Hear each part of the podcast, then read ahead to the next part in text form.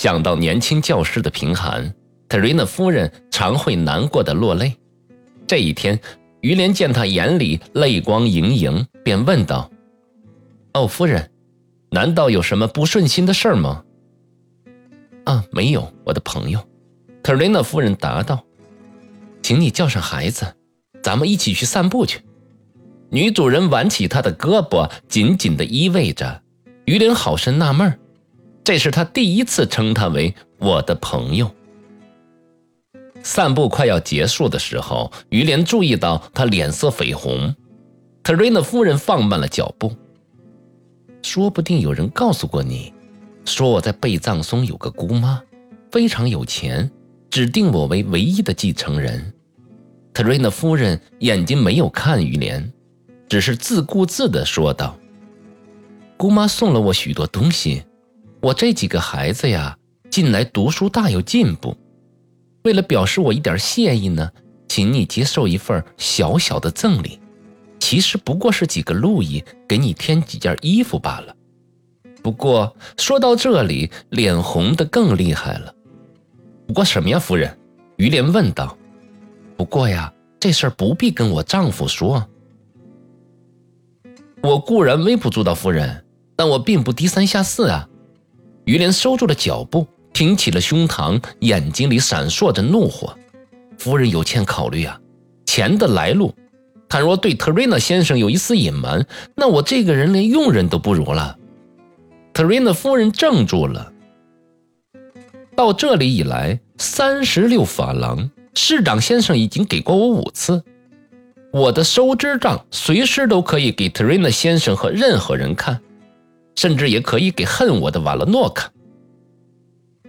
听于连这么一说，特瑞娜夫人脸色发白，浑身战栗，散步也随之结束了，因为彼此都找不到别的话题。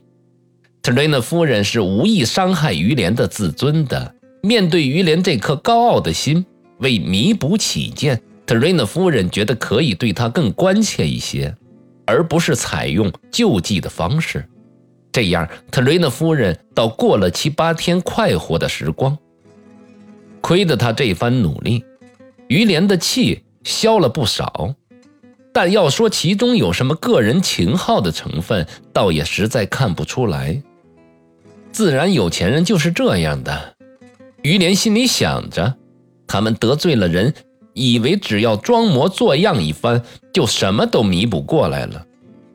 特瑞娜夫人总觉得心里堵得慌，尤其是因为他还太天真。结果还是把自己想有所馈赠而遭回绝的事情告诉了丈夫。什么？特瑞娜先生像给叮了一下，遭下人拒绝，你居然咽得下这口气？听到“下人”两个字，特瑞娜夫人急得直叫：“夫人啊，我说这话跟已故的孔德亲王是一个意思啊。”孔德亲王向他的新夫人介绍手下时说过：“所有这些人都是你的下人。”在回忆录中有一节专门是讲尊卑上下的文章，记得我给你念过呀。凡不是贵族而寄食于你门下的，就是你的下人。得了，我这就去开销于连两句，当面再扔给他一百法郎。哦，亲爱的，特瑞娜夫人听了这话，浑身充满了紧张，说道：“求你别当着那些仆人的面好吗？”不错，他们会眼红的，而且有理由眼红。市长先生说着走开了，心里还不断的掂量着这个数目。特瑞娜夫人跌坐在椅子里，难过的几乎要晕过去了。他跑去羞辱于连。哎呀，都怪我不好啊！她对丈夫顿时大起反感，用双手蒙着脸，发誓今后再也不对他说什么掏心掏肝的话了。